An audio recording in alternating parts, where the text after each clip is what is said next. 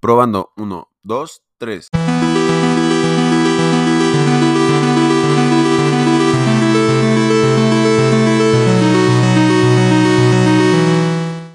Leo Trujillo aquí con ustedes. El día de hoy vamos a hablar de la teoría de juegos, que es básicamente una forma metodológica para ganar cualquier juego o tomar las mejores decisiones posibles dentro de todos los juegos posibles que pudieran llegar a existir en nuestro día a día.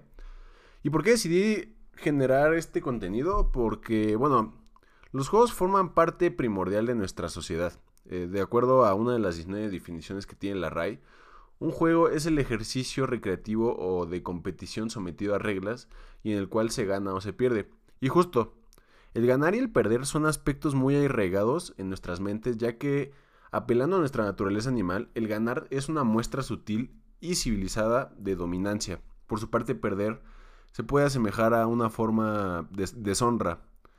Y como toda actividad humana, ha habido pues personas que han pensado fuertemente acerca de los aspectos fundamentales y esenciales para poder ganar los juegos. O sea, lo esencial dentro de los juegos, mediante lo cual nosotros si nos apegamos a esas cosas, podemos tener soluciones que vayan eh, orientadas a la victoria, ¿no?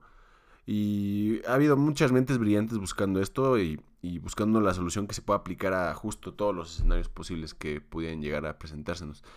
Y actualmente sí existe esta teoría económica que ha intentado descifrar el marco normativo conductual mediante el cual podemos ejercer mejores decisiones en todos los juegos que participemos. Y justamente esa es la teoría de juegos. Así que empecemos.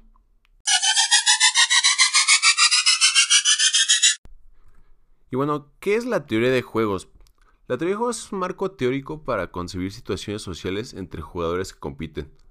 En algunos aspectos, la teoría de juegos es la ciencia de la estrategia o al menos la toma de decisiones óptima de actores independientes y competitivos en un entorno estratégico. La teoría de juegos es un marco teórico para concebir situaciones sociales entre jugadores que compiten básicamente. La intención en la teoría de juegos es producir una toma de decisiones óptima de actores independientes y competitivos en un entorno estratégico. Usando la teoría de juegos, se pueden diseñar escenarios del mundo real para situaciones tales como competencia de precios y lanzamientos de productos y se pueden predecir incluso los mismos resultados. Los escenarios incluyen eh, el dinero del prisionero, que va a ser un ejemplo que vamos a tocar más adelante en el episodio, y el juego del dictador, entre otros más. Eh, los diferentes tipos de teoría de juegos incluyen cooperativo, no cooperativo, suma cero, suma distinta de cero, y simultáneo y secuencial. Y bueno, ¿cómo funciona la teoría de juegos? Pues bueno, los pioneros de la teoría de juegos fueron el matemático John von Neumann y el economista Oscar Morgenstern, Morgenstern en la década de 1940. Muchos consideran que el matemático John Nash proporcionó la primera extensión significativa del trabajo de John von Neumann y Morgenstern, porque él dio como tal aplicabilidad a un enfoque de juegos, ¿no? De hecho, pueden ver la película de Una mente brillante si les interesa como ya ver la parte histórica de esto. Y básicamente el enfoque de la teoría de juegos es el juego, que sirve como modelo de una situación interactiva entre jugadores racionales. La clave de la teoría de juegos es que el pago de un jugador depende de la estrategia implementada por el otro jugador. El juego identifica las identidades, preferencias y estrategias disponibles de los jugadores y como estas estrategias afectan el resultado dependiendo del modelo, pueden ser necesarios varios otros requisitos o supuestos. La teoría de juegos tiene una amplia gama de aplicaciones que incluyen psicología, biología evolutiva, guerra, política, economía y negocios. A pesar de sus muchos avances, la teoría de juegos es todavía una ciencia joven y en desarrollo. De acuerdo con la teoría de juegos, las acciones y elecciones de los participantes afectan el resultado de cada uno. Se supone que los jugadores dentro del juego son racionales y se esforzarán por maximizar sus ganancias en el juego. Y pues bueno, ¿cuáles son los términos útiles en la teoría de juegos? O cuáles son como tal el glosario, ¿no? Por así decirlo. Y es... Eh, se los voy a poner a continuación. Son básicamente seis conceptos clave dentro de esto. Realmente no es tan complejo. Si se meten a la teoría matemática y a lo que es, eh, pues sí, ya la, la, obra económica, van a encontrar pues la abstracción matemática, ¿no? Pero realmente es bastante sencillo. Siquiera eh, conceptualmente hablando. Obviamente ya cuando se quiere realmente tener un resultado concreto matemático, sí se pueden aplicar las fórmulas y los modelos que se plantean en la obra, pero para fines de la explicación práctica, pues simplifique esto eh, a, los, a los pilares fundamentales conceptuales, ¿no? Y es que cada vez que tengamos una situación con dos o más personas o jugadores que involucren eh, pagos conocidos o consecuencias cuantificables, eh, podemos usar la teoría de juegos para ayudar a determinar los resultados más probables. O sea, y es que eso es básicamente la teoría de juegos. O sea, es un marco de decisión conceptual. Es como el, el pináculo de la toma de decisiones, si lo quieren ver así. O sea, es como la forma óptima de tomar decisiones cuando se trata de un escenario en el que hay reglas y hay diversos jugadores que están sujetos a ellas y que cada una de las acciones de cada uno de los individuos afecta a cada uno de los resultados de cada uno de los individuos. sí, obviamente eso les hace sentido porque a mí sí, pero el punto es que el primer punto es juego. Cualquier conjunto de circunstancias cuyo resultado depende de las acciones de dos o más tomadores de decisiones, que es justamente lo que les acabo de explicar, ¿no? Como tal, juego es el principal concepto. El segundo es con jugadores. Y un jugador es básicamente un tomador de decisiones estratégicas dentro del contexto del juego.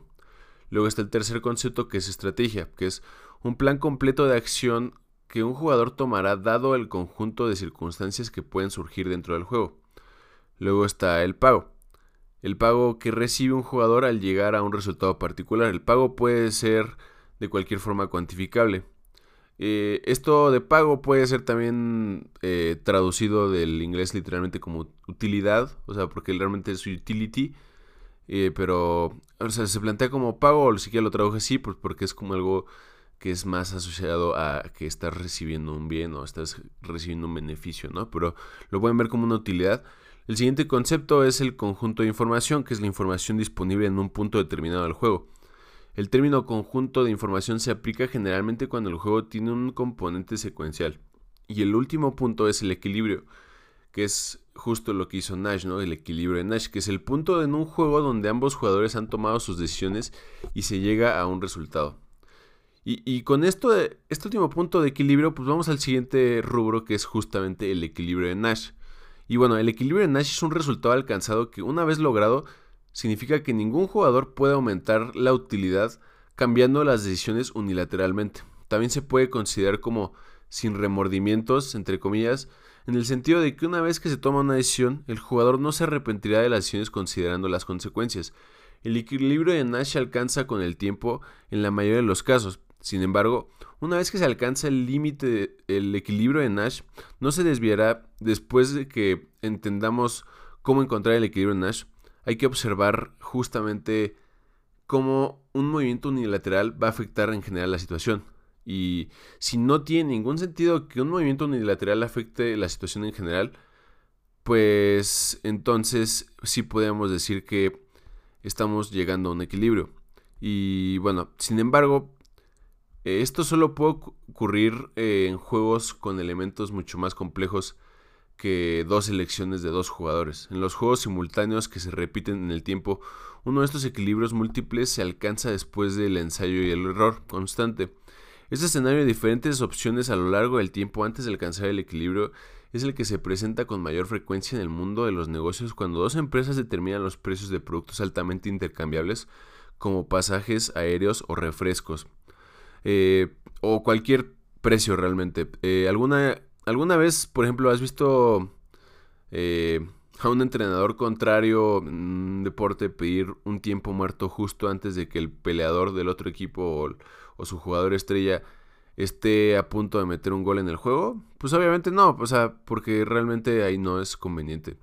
Y básicamente ese es el equilibrio de Nash. Básicamente es, es el resultado que una vez lograr este punto en el juego, el jugador no puede alcanzar eh, las. No, puede lograr una utilidad eh, tomando decisiones constantes, ¿no? Ese es básicamente. Eh, ¿Por qué? Porque en el sentido de que una vez que se toma la decisión, como mencioné, el jugador ya no tendrá que reconsiderar las decisiones que está tomando. y las consecuencias que está tomando. Entonces, el equilibrio Nash es como un punto en el que ya no, de alguna forma, importa demasiado la perspectiva o el accionar unilateral de cada uno de los individuos, ¿no?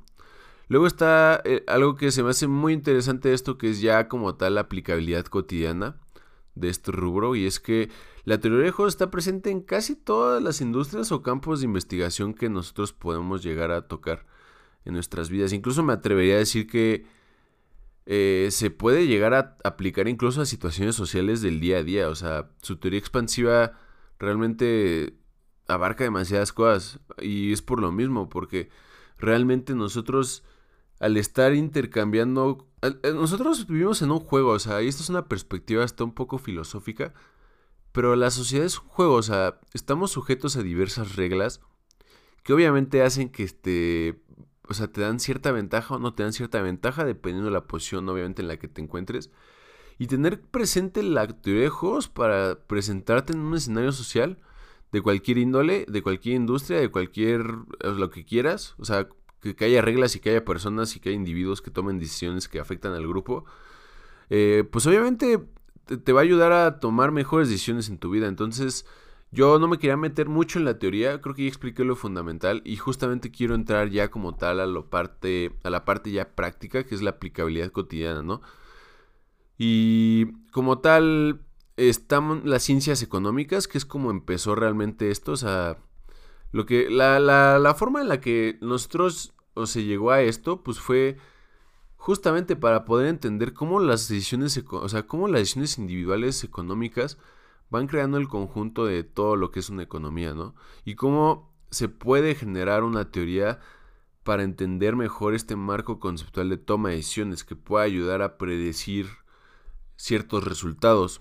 Eh, entonces, en las ciencias económicas la teoría de juegos provocó una revolución en la economía al abordar problemas cruciales en modelos económicos matemáticos que están planteados en la misma obra eh, por ejemplo, la economía neoclásica luchó por comprender la anticipación empresarial y no pudo manejar la competencia imperfecta. La teoría de juegos desvió la atención del equilibrio de estado estacionario hacia el proceso de mercado.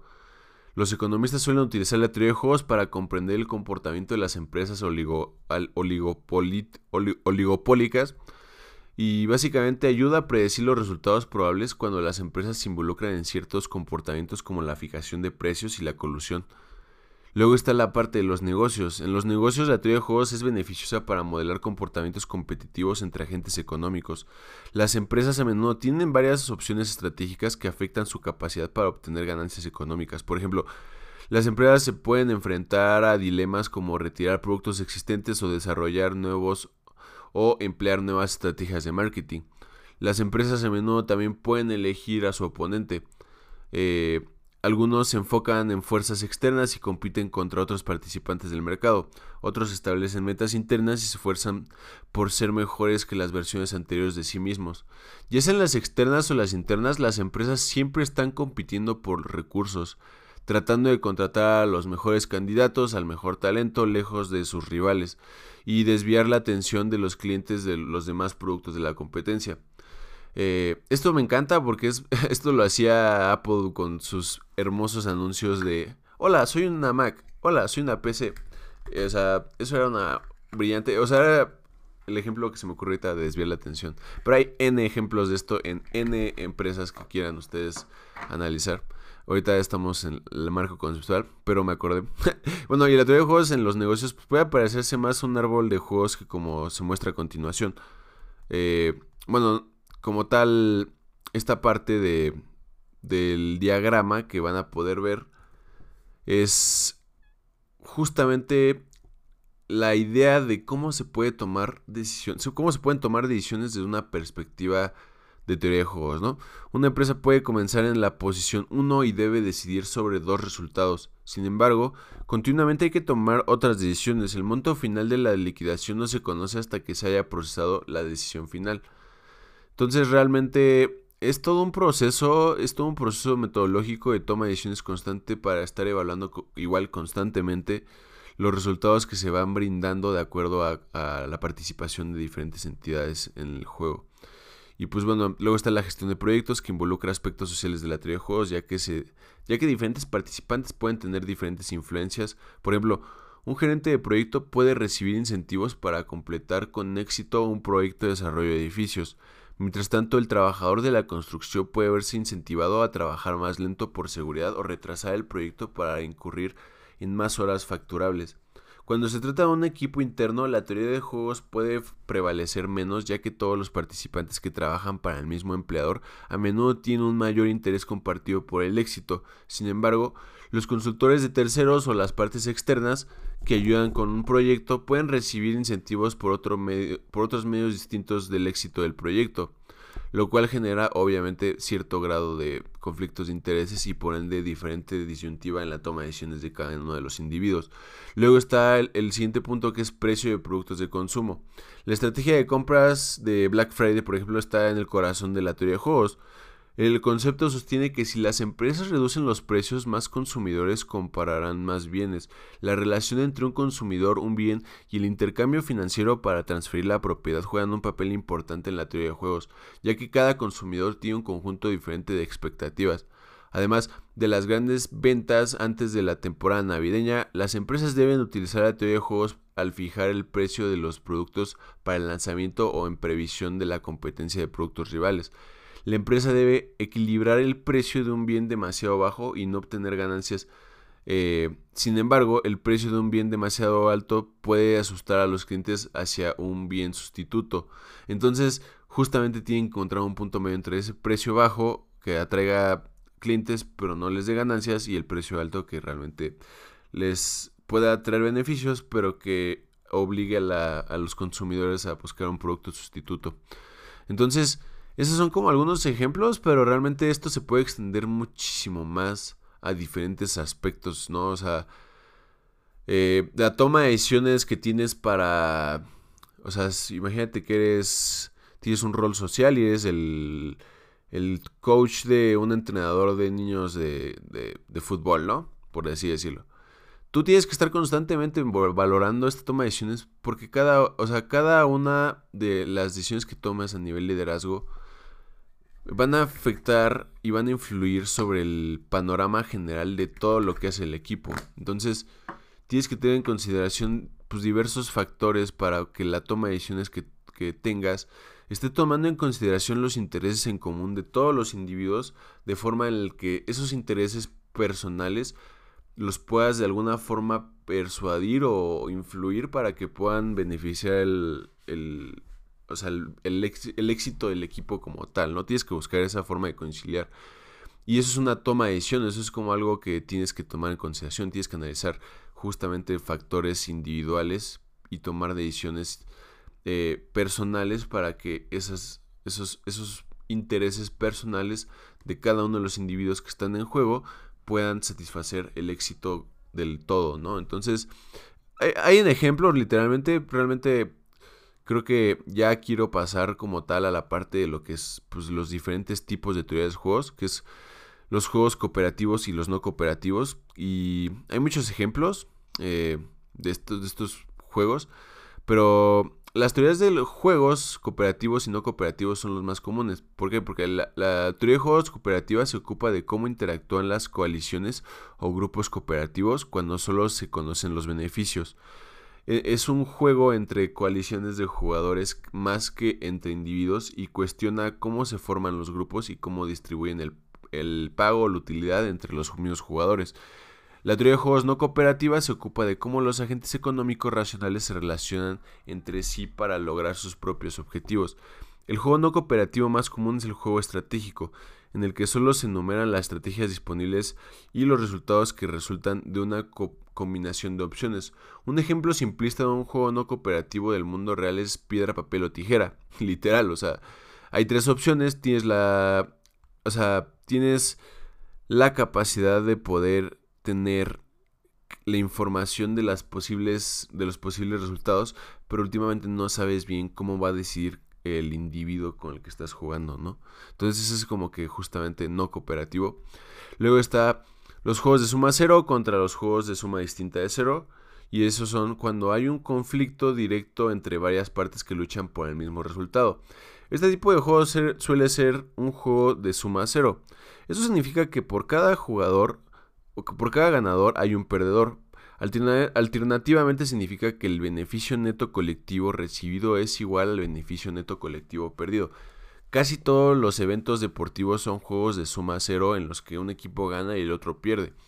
Un juego de suma distinta de cero es aquel en el que todos los participantes pueden ganar o perder al mismo tiempo. Considera asociaciones comerciales que sean mutuamente beneficiosas y fomenten el valor de ambas entidades. Eso es obviamente distinto a cero porque estamos hablando de algo que puede ser ganar-ganar. No es algo competir eh, ganancia-pérdida, o sea, realmente se puede ver beneficiadas ambas partes. Por ejemplo, invertir y negociar acciones a veces se considera un juego de suma cero. Después de todo, un participante del mercado compra una acción y otro participante venderá esa misma acción por el mismo precio. Sin embargo, debido a diferentes inversionistas que tienen diferentes perfiles y diferentes apetitos de riesgo y objetivos de inversión, puede ser mutuamente beneficioso para ambas partes realizar esas transacciones. Luego está los juegos de movimiento simultáneo contra los juegos de movimiento secuencial. Muchas veces en la vida la teoría de juegos se presenta en situaciones de movimientos simultáneos. Esto significa que cada participante debe tomar decisiones continuamente al mismo tiempo que su oponente toma decisiones. A medida que las empresas diseñan sus planes operativos de desarrollo de productos y de marketing, las empresas competidores pues obviamente también van a estar haciendo lo mismo. Entonces, en algunos casos hay escalonamiento intencional de los pasos de la toma de decisiones en los que una parte puede ver los movimientos de la otra parte antes de que antes de que pueda generar sus propios pasos para poder generar esta ventaja estratégica. Esto suele estar siempre presente en las negociaciones también. Una parte enumera sus demandas luego otra parte tiene una cantidad de tiempo designada para responder y enumerar las suyas. Luego están los juegos one shot y los juegos repetidos, que por último, eh, de los que investigué aquí, pues es la teoría, eh, la teoría de juegos puede comenzar y terminar en un solo caso. Como gran parte de la vida, la competencia subyacente comienza, progresa, termina y no se puede rehacer. Este es a menudo el caso de los comerciantes de acciones que deben elegir sabiamente por su punto de entrada y de salida, ya que sus decisiones no se pueden deshacer o volver a intentar fácilmente. Por otro lado, algunos juegos repetidos continúan y nunca terminan sin problemas. Estos tipos de juegos a menudo contienen los mismos participantes cada vez y cada parte tiene conocimiento de lo que ocurrió la última vez. Por ejemplo, eh, empresas rivales que intentan fijar el precio de sus productos. Cada vez que uno hace un ajuste de precio, pues también lo puede hacer el otro. Esta competencia circular se repite a lo largo de los ciclos de producto y de la estacionalidad de las ventas. Y en el siguiente ejemplo, eh, pues está, vamos a hablar ya como tal eh, la parte de lo que es el dilema del prisionero, el juego del dictador y el dilema del, el dilema del voluntario y el juego de 100 pies. Entonces, estas partes son muy importantes porque tenemos este arsenal de ejemplos que han existido pues, desde que empezó la teoría de juegos y es básicamente eh, el, más clásico, ¿no? Que es el dilema del prisionero, que es el ejemplo eh, que básicamente cuando oigan dilema del prisionero literalmente están haciendo referencia a la teoría de juegos. Y el, ejemplo dice así, ¿no? Los fiscales... Eh, están dos criminales arrestados por un crimen. Los fiscales no tienen pruebas contundentes para condenarlos. Sin embargo, para obtener una confesión, los funcionarios sacan a los prisioneros de sus celdas solitarias e interrogan a cada uno en cámaras separadas. Ninguno de los prisioneros tiene los medios para comunicarse entre sí. Los funcionarios presentan cuatro ofertas, a menudo mostradas como un cuadro de dos por dos. Si ambos confiesan, cada uno recibirá una sentencia de cinco años de prisión. Si el prisionero 1 confiesa, pero el prisionero 2 no lo hace, el prisionero 1 recibirá tres años y el prisionero 2 nueve años. Si el recluso 2 confiesa, pero el recluso 1 no, el recluso 1 recibirá diez años y el recluso 2 dos años. Si ninguno confiesa, cada uno cumplirá dos años de prisión. La estrategia más favorable pues obviamente es no confesar. Sin embargo, ninguno está al tanto de la estrategia del otro, y sin la certeza de que cada uno no confesará, es probable que ambos confiesen y reciban una sentencia de 5 años cada uno. El equilibrio de Nash que ya platicamos sugiere que en, en el sistema del prisionero ambos jugadores harán el movimiento que sea mejor para ellos individualmente, pero peor para ellos colectivamente. Eso es justamente la esencia del equilibrio de Nash. Se ha determinado que la expresión ojo por ojo es la estrategia óptima para optimizar el dilema del prisionero. El ojo por ojo fue presentado por Anatol Rapoport, quien desarrolló una estrategia en la que cada participante en un dilema de prisionero iterado sigue un curso de acción consistente con el turno anterior de su oponente. Por ejemplo, si se le provoca, un jugador responde posteriormente con represalias. Si no le es provocado, el jugador coopera. Y básicamente ese es el dilema del prisionero, es ver cómo la decisión, o sea, cómo a veces tu decisión individual te puede acabar afectando de forma más colectiva. O sea, si tú tomas una decisión y no tienes toda la información, es probable que esa decisión a largo plazo te esté afectando más. Porque no tienes toda la información y no estás viendo todo el cuadro. Y no lo pudieras tener, obviamente. Pero esa es la premisa justamente del equilibrio de Nash aplicado a esto. Luego está el juego del dictador, que es básicamente este juego eh, en el que el jugador A debe decidir cómo dividir un premio en efectivo con el jugador B, quien no tiene participación en la decisión del jugador. El jugador A. Si bien esta no es una estrategia de la teoría de juegos, per proporciona algunas ideas interesantes sobre el comportamiento de las personas. Los experimentos revelan que alrededor del 50% se queda con todo el dinero, el 5% lo divide en partes iguales y el otro 45% le da al otro participante una parte más pequeña. El juego del dictador está estrechamente relacionado con el juego del ultimátum, en el que el jugador A recibe una cantidad fija de dinero, parte de la cual debe dársele al jugador B, quien puede aceptar o rechazar la cantidad dada. El problema es que si el segundo jugador rechaza la cantidad ofrecida tanto a como B no obtiene nada. Los juegos del dictador y, del ultimátum contienen lecciones importantes para temas como donaciones benéficas y la filantropía. Y bueno, tenemos ya por último estos dos, ejemplos que es el dilema del voluntario, que es básicamente alguien tiene que realizar una tarea o trabajo por el bien común. El peor resultado posible se obtiene si nadie ofrece como voluntario. Por ejemplo, considera una empresa en la que el fraude contable es enorme, o sea, ocurre frecuente, ¿no? Aunque la alta dirección no lo sepa. Algunos empleados subalternos en el departamento de contabilidad están al tanto del fraude, pero dudan de decírselo a la alta gerencia porque los empleados involucrados en el fraude serían despedidos y probablemente procesados. Ser etiquetado como denunciante también puede tener algunas repercusiones en el futuro, pero si nadie se ofrece como voluntario, el fraude a gran escala puede resultar en la eventual quiebra de la empresa y pérdida en los trabajos de todos.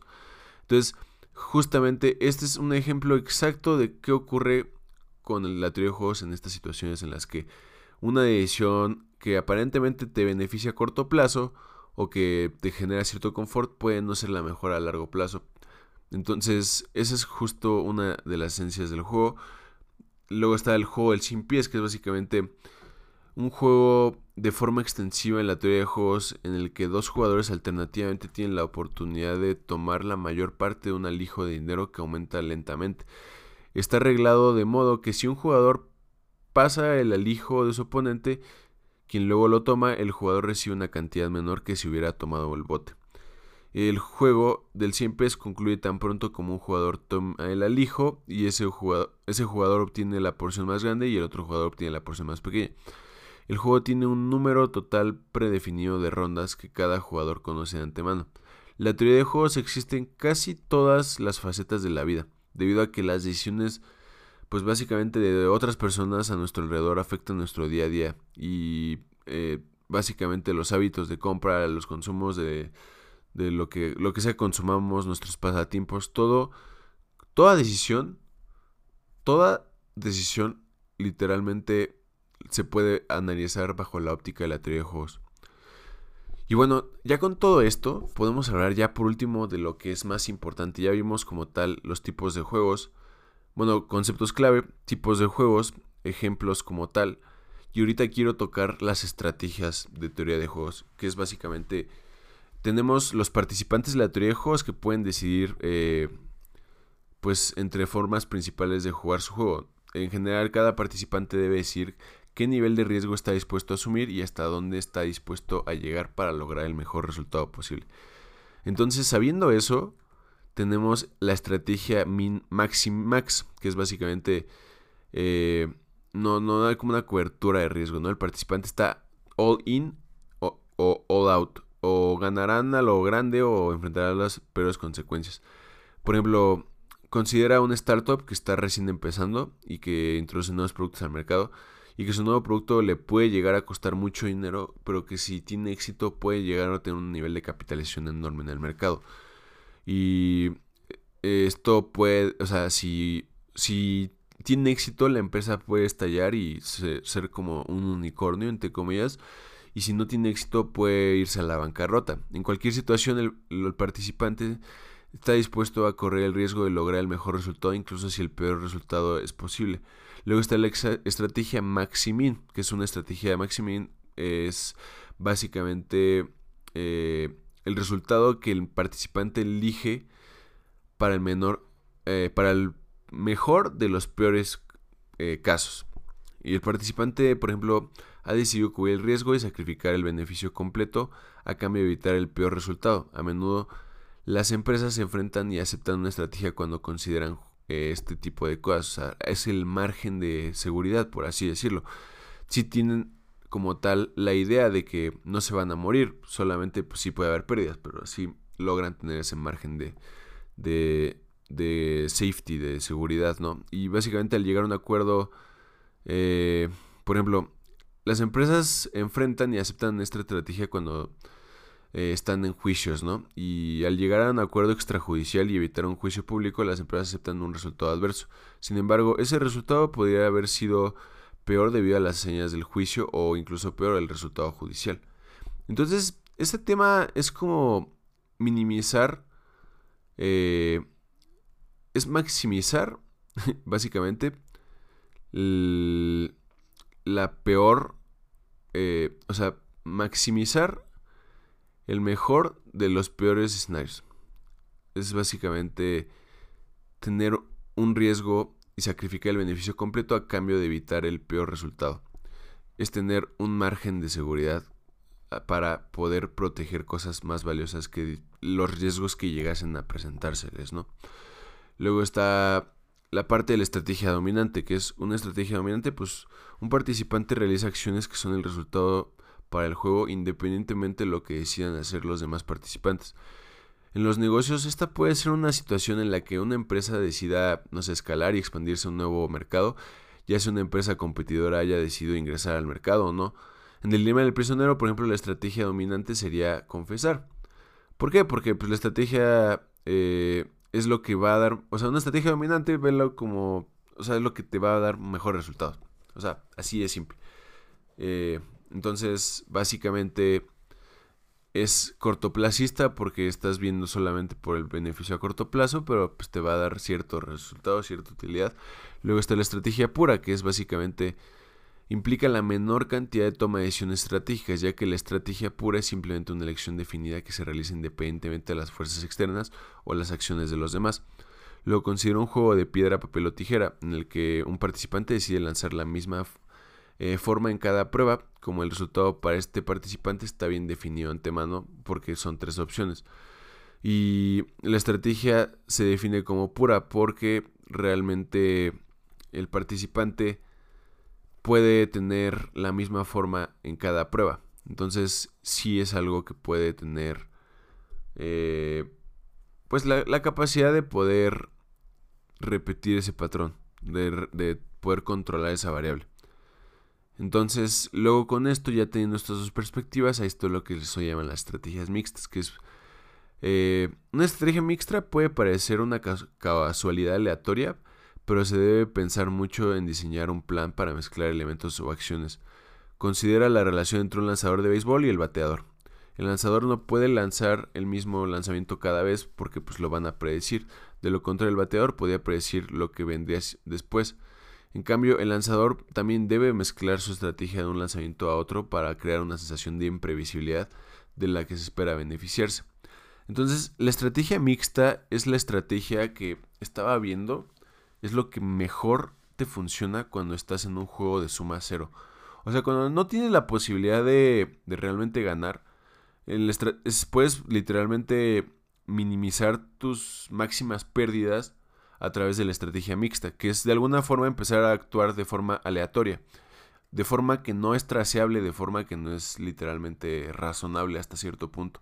Obviamente no tiene que ser razonable de una forma interna para tu estrategia, pero que de forma objetiva no tenga sentido y parezca caótica. Entonces, esa es como la estrategia más, eh, más, más útil cuando se trata de juegos de suma cero.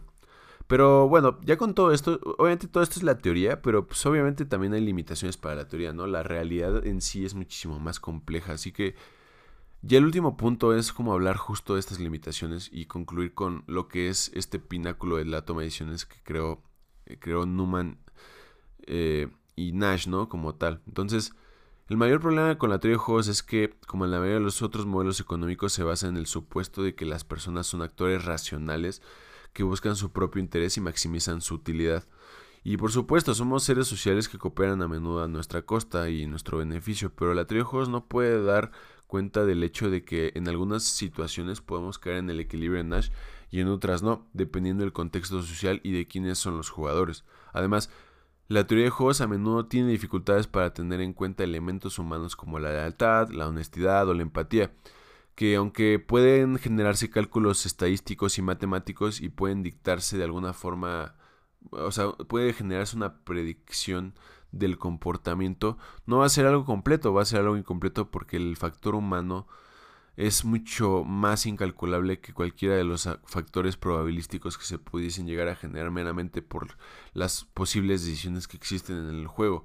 Y esa es una parte muy importante porque eh, es posible que los humanos no tomen este curso debido a, o bueno, este, esta acción, este accionar debido a, escenarios incalculables, eh, complejos incluso, no sé, por autosacrificio o por incluso manipulación o persuasión, ¿no? Entonces, eh, la teoría de juegos puede analizar el conjunto de comportamientos, o sea, sí, sí se puede analizar, pero no puede pronosticar verdaderamente el, el elemento humano.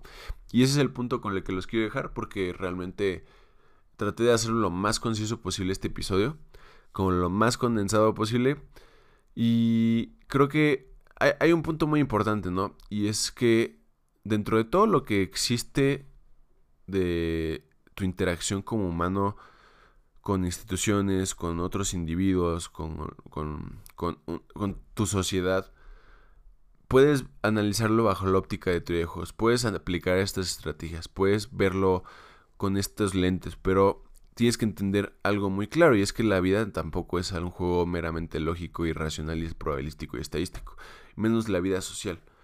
También entra el factor psicológico y es justamente algo de lo que quiero hablar el próximo episodio, que es como persuasión, la capacidad de persuadir, eh, incluso hablar de sesos cognitivos, creo que es algo que no he tocado en el podcast nunca, que es algo que me gusta mucho porque es un factor sumamente importante para la toma de decisiones también. Dicho, los, estos tres capítulos, este el, primer, el pasado que fue lo del camino de la estrategia, este que es básicamente la teoría de juegos y el próximo que va a ser eh, relativo a sesos cognitivos, están orientados para que te pueda brindar la capacidad de que puedas tomar decisiones de una forma mucho más amplia y que puedas realmente generar un cambio en tu forma de percibir la, la interacción social y con los sistemas que, con los que convives en el día a día, ¿no? Así que espero te haya gustado. Leo Trujillo se despide hasta ahora y éxito. Bye.